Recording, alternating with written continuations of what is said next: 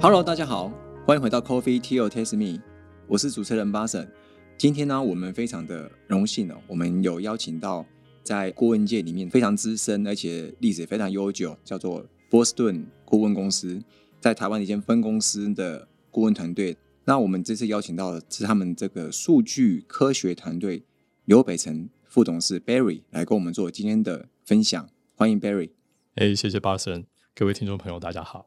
好，那波士顿顾问公司 BCG 对一部分的听众可能会比较陌生，不知道它实际上有哪些业务项目，所以可以简单跟大家分享一下 BCG 吗？没问题。BCG 呢，其实就是 Boston Consulting Group 波士顿顾问公司的这个简称。好，那 BCG 是在一九六三年在美国波士顿那边成立的这样的一个顾问公司，是专门为企业出谋划策的一个策略顾问公司。所以到今年呢，就刚好是成立满六十周年。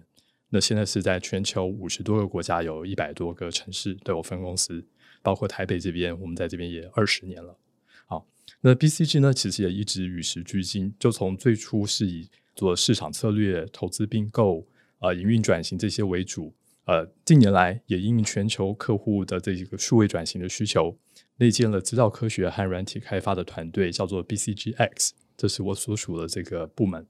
它是专门为企业在这业务策略上需要大量的数据支持的这些做法来开发演算法和软体。那我们这个 BCGX 现在全球也有三千多人，所以对过去对 BCG 有些认识的朋友来说，这可能是这十年来比较不一样的一个地方。所以过去 BCG 比较没有特别成立一个数据分析团队，但现在因为因应这个时代趋势，就特别成立了这个 BCGX。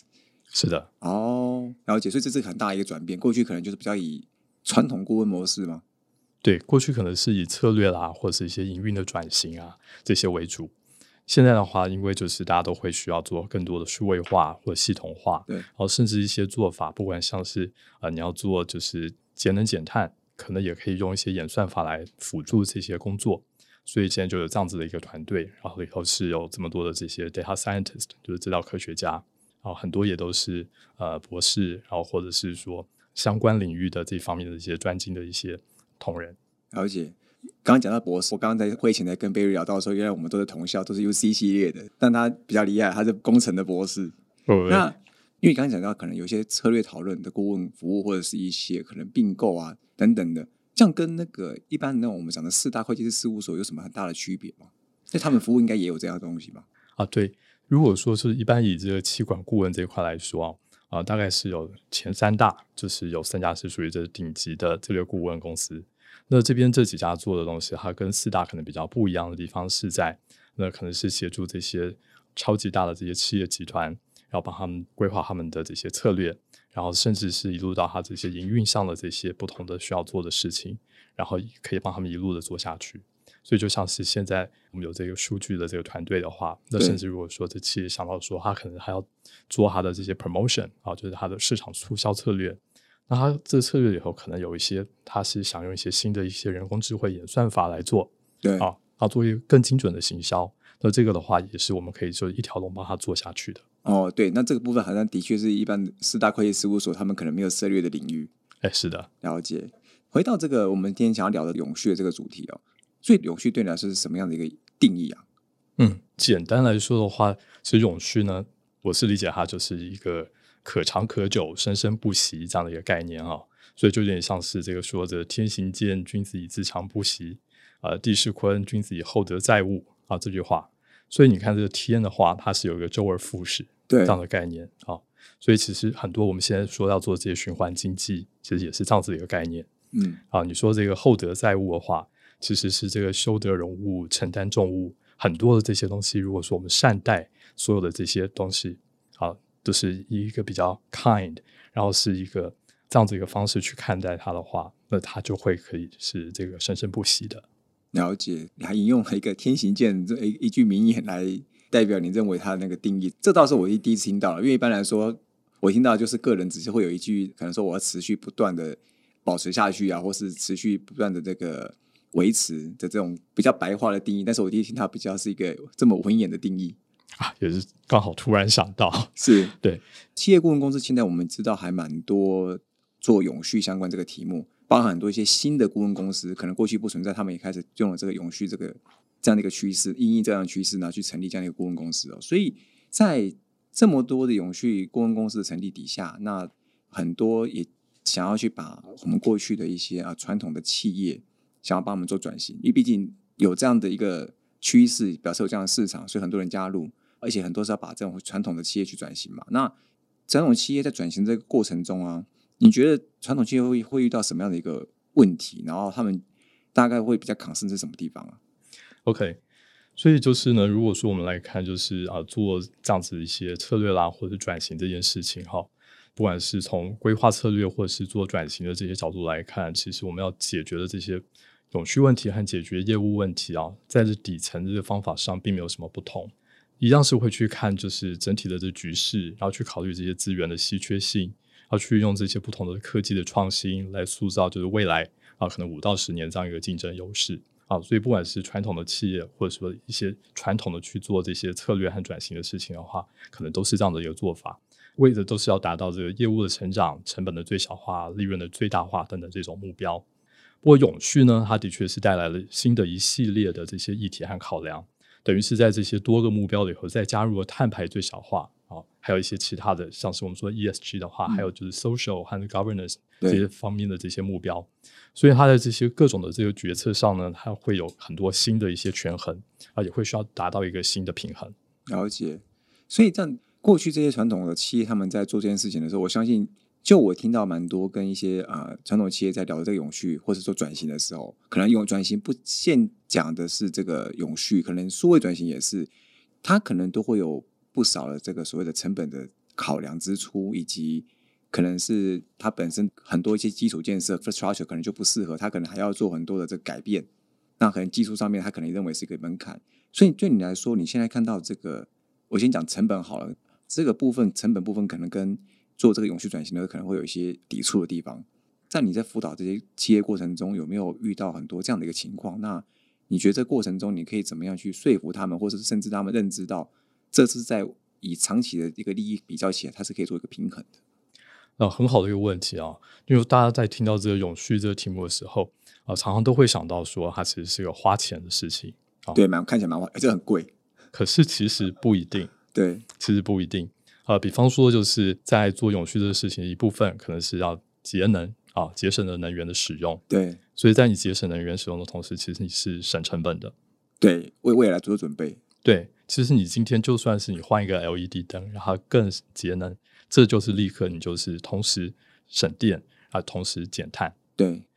那同样的道理啊，就像是我们说这再生能源好了，再生能源它其实不见得是会比我们火力发电要来的贵，尤其它是再生的，像太阳能，一旦你建制下去之后，它其实之后它的这个整个成本是很低的，所以它日后的这个长期的营运成本其实是低的。哦，甚至像风能，所以这个风机它装在那边，它可以运作可能二十多年。对。对，所以其实它在运作之后啊，当然以后可能还会有一些的维运的成本，可是它其实它是一个再生的，所以它并不会有更多的成本。所以总体比较起来，先不要讲说碳排这件事情，就成本上面来讲，它还是划算的。对，就是某些方面的话，其实是划算的。好，那如果说我们来看，就是它是如果说制造业好了，那可能还有很多用料。如果说你东西可以做得更薄，然后一样是可以达到原来的效果，或用的料可以更少，少一些浪费。所以等等的这些，其实很多这些算是这个降本啊，就是节省成本的这些事情，本来很多企业就在做，它其实是同时降本又是减碳，就是简化设计，或者是说东西变轻，用料变少的话，它运输成本也低，所以 overall 算起来，会算一些边际成本，其实还是低的。对，就是这些都是有可能，它是同时又是减成本又是减碳的一些事情，好，或者是像商务的这个出差旅行。的差旅，如果说我们就减少这些差旅啊，对，然后改成是的这个远端的这个会议，对，好，的同时就省钱，然后又减碳，或者是说我们的通勤，对不对？对我们通勤可能少些通勤，然后多些 work from home，对不对？然后这个的话，其实也是同时就是又减成本又减碳，而且员工又喜欢，哎，也有可能。所以你觉得有准备的这些，可能我们说到这些数据嘛，那或者这些可能实力，但是当你在跟一些传统企业的企业主，或是他们的一个跟幕僚团队在讨论的时候，很好说服他们，或者他们很容易理解吗？嗯，因为其实像刚才说到的这几点啊，其实大家都还算容易理解啊。对对，这些都是同时就是减成本又减碳的事情啊。通常大家听到这些的时候，都会觉得啊，其实这些本来就可以做。啊对那如果说是以就是更大的这个规模来看这个事情的话，那其实就是当你的这产品是更加永续的产品，可能对这些消费者来说是更有吸引力的。因为现在很多新一代的这消费者、新生代的年轻人，他们其实看到这些是永续的产品，他们愿意花更多的钱去买。所以在我们看到的一些这个数据分析以后的话，那他可能是有超过百分之二十的消费者，他是愿意多花百分之十的钱去买你这是比较永续的这个产品啊。所以其实，在这一块的话，它就不见得说它一定是会是一个减项，它有可能它甚至会有一些这个就是这个 upside。那或者是说，再看一些其他方面的话，有可能因为透过这更注重这些永续，然后你可以获得就是更便宜的资金。因为现在很多这些法人他们在看这些公司的时候，会给他什么样子的资金，他会考虑到他在 ESG 这块的这个绩效，那会给他比较好的的资金。所以可能贷款利率比较低之类的，是的，或者是说你比较容易受到投资。对，所以这些它都是一些过去可能比较不会想到的，可是其实都已经开始逐渐浮现的一些呃，会带来一些实质的价值的一些做法。因为永续其实从去年可能 COVID 尾声的时候，这个趋势慢慢出现。那今年会是慢慢很容易蓬勃发展，比如说不管是投资 ESG 啊，或是 ESG 相关的一些贷款利率等等，会在今年会特别明显开始起来了？呃，贷款利率这一块的话，因为毕竟还是会受到整个大环境的总体经济的这对影响。对对。对，所以投资的部分呢？投资的部分的话，刚刚提到就是法人这一块的话，对呃，他们其实是越来越多的，就是会注重，就是这个他所投的公司是不是就是符合这些他永续的这些标准，因为这些都算这个法人他自己本身他的碳排会把它算到他那边去。哦，对啊，就是你投资的公司就是都碳排很高，也算在你头上，对，有这样的一个概但是你念在这里头。是共犯共犯结构的概念。呃，是的，对，所以就是现在的话是透过就整个这个生态系的这个方式啊，来带动，就可能企业他们都会更有这个动机去做减碳的事情。是，我想说，就是对于这个永续这种时代来临，对于每个企业其实都会，应该说每个转型的机会都会有所谓的这个机会跟危机的这个差异，看你怎么样去面对它嘛。那我相信 BCG 在这个时候已经成立了这个 BCG X，我觉得它已经还是把这个永续的潮流来临，真的是把它当成这个机会，是一个转型的机会。那你们成立这个 BCGS 的时候啊，你们在辅导一些企业的时候，你觉得你们在辅导他们的过程中，那些企业主在看到这些趋势的时候，反映给你们的是他认为是危机感比较重，还是机会比较多？第一时间的那种印象的时候，对，目前的话，其实整体来说的话是危机感比较重。好，因为就是在这样子一个题目出来的时候，那其实永续对大部分的这些企业主和以后的这些呃，不管是呃高层主管或者说这些员工，其实都是一个新的题目。因为毕竟永续这个题目以前可能在就是可能五年前，可能学校里头还不见得会有这样子的一些呃相关的这些细所。对，所以其实永续这个题目对大家来说都是新的，可能很多人都是一头雾水，也不知道说它里头提到的这些目标怎么达成，然后是什么关系？对很多东西其实是非常的不清楚，然后是在一个混沌的一个状况。对，对，所以就是我们看到的是，呃，大家其实危机感是比较强，尤其现在就是呃，不管是在法规上，就是这个碳税啊，然后或者是说，呃，现在有很多欧美的的客户，他们也都开始就是会要求他的这些供应商都要符合他们这些低碳啊或者一些减碳的这样的标准。那这些压力都这样子过来的这个状况之下，其实很多企业目前他们是还是一个比较手足无措的这样一个状况，再看他要最好是怎么去应应它。那你觉得目前他们是很多的是被动，都等你们去找他们呢，还是他们真的很多人是蛮主动的去寻求解决方案呢？我们现在看到的是很多企业已经开始就是对外开始找解决方案了。了解，所以你们这段时间的业务量应该会蛮多的。呃，这这这个这个这我们不方便多透露啊。不过就是我们现在看到的是，的确很多企业都对这块相当的有兴趣。是了解，在台湾这边呢，我觉得我们企业应该就是，毕竟那个永续转型它是一个潮流，eventually 它真的会到来嘛，然后企业一定要势必做转型，所以企业应该在这个时候还没有到眼前的时候，可能也许你的资本还没到，所以你还不需要被强迫要提出什么的这个 ESG 报告书。那在这个时候越提早去做所谓的预印，这样一个时代趋势的时候，对他们应该很有帮助。所以你在帮助这些企业去做这个改变跟转型的时候啊，你们在过程中有没有几个比较好的实例？他们遇到一些什么困难，然后你们怎么协助他们去突破的？OK，所以如果说以这个来看的话，其实我们可以看这些企业，他们有些它是属于比较自发性关心环境和永续的企业，还有一些是属于这些外界压力所驱动的企业啊，来关心永续这个这个议题。那他们一般的话，我们可以看到，就是从他们的承受度来看的话，可能第一步的话呢，还是会希望可以就是符合这些规范啊，或者说客户的要求。那他们就是研究了一阵子之后，可能会发现这些它是会跟它的提升营运效率啊，减少一些浪费这些东西，其实是息息相关。就是我之前提到过的一些例子。那再往下的话，更进一步的，可能更先进的一些走在前面的一些企业的话，他们会想要开始搭载这些永续的趋势来塑造它的竞争力。你指竞争力指的是产品竞争力还是品牌竞争力？啊，多方面。所以产品上啊，或者是说，当它是有比较好的这样的一个减碳的成效的话，那在它的客户来做选商的这个过程当中的话，它其实也是有优势的。哦，OK，所以对于未来的这个订单也很有帮助。是的，所以说，在这个事情上的话，刚刚提到说它有些什么困难哈。你如果说一开始你要了解说，你比方说我们就说这碳这件事情是，那你先要了解说你到底排了多少碳，对，然后才有办法说啊，我可以减多少碳。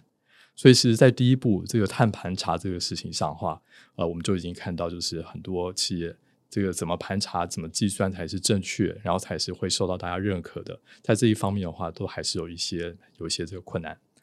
那再来的话，就是可能大家也现在也都很熟悉了，就是有这个范畴一二三的这碳排。那这些碳排呢，它分别可以怎么减？即便是说你已经发愿要去做的话，那到底怎么做这件事情？这是第二个困难。好，比方说像是这个范畴二，我们刚才有提到这个再生能源啊，就是绿电。那如果说我们发愿说我们要用绿电，那怎么买？那可能很多人还是不知道怎么买啊。那如果说说到这范畴三，因为它是要推动整个这个产业价值链的上下游一起来做这减碳这个事情，那要怎么就可以去推动你的这些供应商来做减碳？这又是另外一个课题了。所以这些其实都不容易了解。所以在这过程中，你们在协助他们去突破的时候，是以顾问的角色去针对每一个企业都会有个客制化的一个解决方案，然后会跟他们做讨论，然后去找到一个更适合他们的这个。减碳，或者是说去满足范畴一二三的一个减碳的一个路径的一个方案，透过你们去跟他们讨论，给出他们的一个解方吗？啊，是的，对，所以就像刚才巴森您说的啊，就是对每个企业来说都会是一个很克制的这样子的一个一个方案，因为每个企业的状况不同，光它的碳排可能就是它在不同的这些这些项目里头，就是这些不同的 category 啊里头都是不同的。那在做这个之前的话，甚至在做盘查这阶段的话。其实就是它的整个组织上下都会需要了解这是在做什么事情，要有一些基础的认识，因为毕竟就像刚我们提过，这是很应该是大部分的现在在职的员工不是在学校里头学过的东西。对，所以很多人都是要重新来过。对，就是这是一些等于是一些新的这些技能，然后要先把它就是学起来，然后才知道说这到底在做什么事情。好，再来的话，那如果说要做一个好的这个盘查计算的话。它这些范畴一二三，它会牵涉到的这些部门其实非常的多啊。如果说是以制造业为例的话，那包括它的这永续办公室，就是 ESG 这一块，对，那还有它的厂务、呃采购、运筹、物流、供应链管理，然后甚至人事、它的总务哦等等，还很多很多部门都会要牵涉在这里头。更别说它如果有可能还有很多不同的这个地区啊，那地区上的话，这些不同的业务或是这个营运单位，其实也都会是要被涵盖到。所以它这个涵盖面呢比较广泛一些，所以工作量也很大。哦，那可以想象，就是很多的资料收集的话，目前如果说还是用 Excel 啊这样来收的话，其实是一个手工业，根本弄不完。对，是一个手工业在做。对，刚刚讲到这么复杂，我也想到一件事情，就是现在有听一个新的名字叫碳焦虑，就是因因为知道这件事情要做，但是不知道怎么做，然后就会到处寻求，可能到处上课啊，很多因为现在房间也蛮多这个相关的一些课程。会到处学，然后但是有时候也不知道到底哪个是对，哪个是错，就是有点像碳焦虑，大家就是到处找方案，可是也分辨不出来对错，或是说是不是一个正确的一个方向。这件事情怎么看呢？因为这样在这么乱的情况下，怎么样去引导企业去找到一个对的方案，然后或是说未来有什么样的一个解方吗？所以我想就是第一步啊，就是大家去上课，这个还是一个好事啊，都试图要去了解它。那可能就像刚才说的，就是每一个企业它的状况不同，然后规范其实也很多种。所以，对于他自己的企业，他比较适用的是一些什么规范？然后他该用什么样的方式去做他的减碳？其实每个企业的做法应该都会不一样。所以这还是会需要呃某个程度的专业度，才有办法去判断说对他来说最好的这个方式是什么。所以真的还是有点克制的部分，不然真的很难讲一个标准化，每个人都可以用。对，就是现在这个呃，我们看上去就是要可以呃标准化，然后直接套用了这个，目前看起来是比较困难的一个事情。了解。那最后想一个问题啊，就是未来啊，我想说 BCG 在台湾永续趋势这样的一个转型的一个过程中，会扮演什么样的一个角色，然后来去引导企业可以去更快的转型或更有效率的转型啊？所以 BCG 呢，作为就是策略还有转型的这样顾问啊。我们的天职其实就是为企业设计或维持可以提升它的竞争力的这样一个策略啊，然后并且协助企业它以一个具体可行的行动来实现它的目标。所以呢，现在的话呢，我们看这永续它已经成为当代这个企业竞争力的一个要素，而许多台湾的这企业呢，都还在摸索要怎么样让永续成为自身的优势而非一个弱点，这会是一个很循序渐进的一个过程。所以我们会持续就是可以协助台湾的这些企业呢，在这个新的局面了解游戏规则，找出最有效的策略，啊，并把这个挑战转为经过永续趋势重新起牌后可以胜出的一个机会。然后从 BCG 这个资料科学团队的角度的话，那也会持续可以透过就是更多的数位化、大数据分析啊、AI 的演算法这些，让这个低碳转型可以更轻松、更容易。了解，所以看来在目前这个永续转型里面。BCG 不是最核心，PCGX 才是最核心的一个工具以及这个团队，都是都是对，就是这里头有这个策略的成分，有转型的成分，然后有一些其他的这些新的这些数据相关的一些工具和这些算法的成分，其实都会在这里头。了解，好，今天非常谢谢有机啊今天的分享，分享了很多关于这个我们 BCG 这样一个企业顾问的一个团队以及公司怎么样去协助。台湾的很多企业在永续这种转型底下，然后可以去找到一个对的方向，或是适合自己企业的方向，然后他们公司会帮你做客制化转型的一个解决方案，然后来协助你们透过这个不管是策略面啊，或者资料分析面，或者是说各种不同的面向，然后协助公司在这个永续的转型里面可以更好的去预应永续的这样的一个趋势。今天非常谢谢 BCG 数据科学团队刘北辰副董事 Barry 来跟我们做今天的分享，谢谢。啊谢谢八神 Coffee Tea or Taste Me，轻松聊永续，我们下次见，拜拜。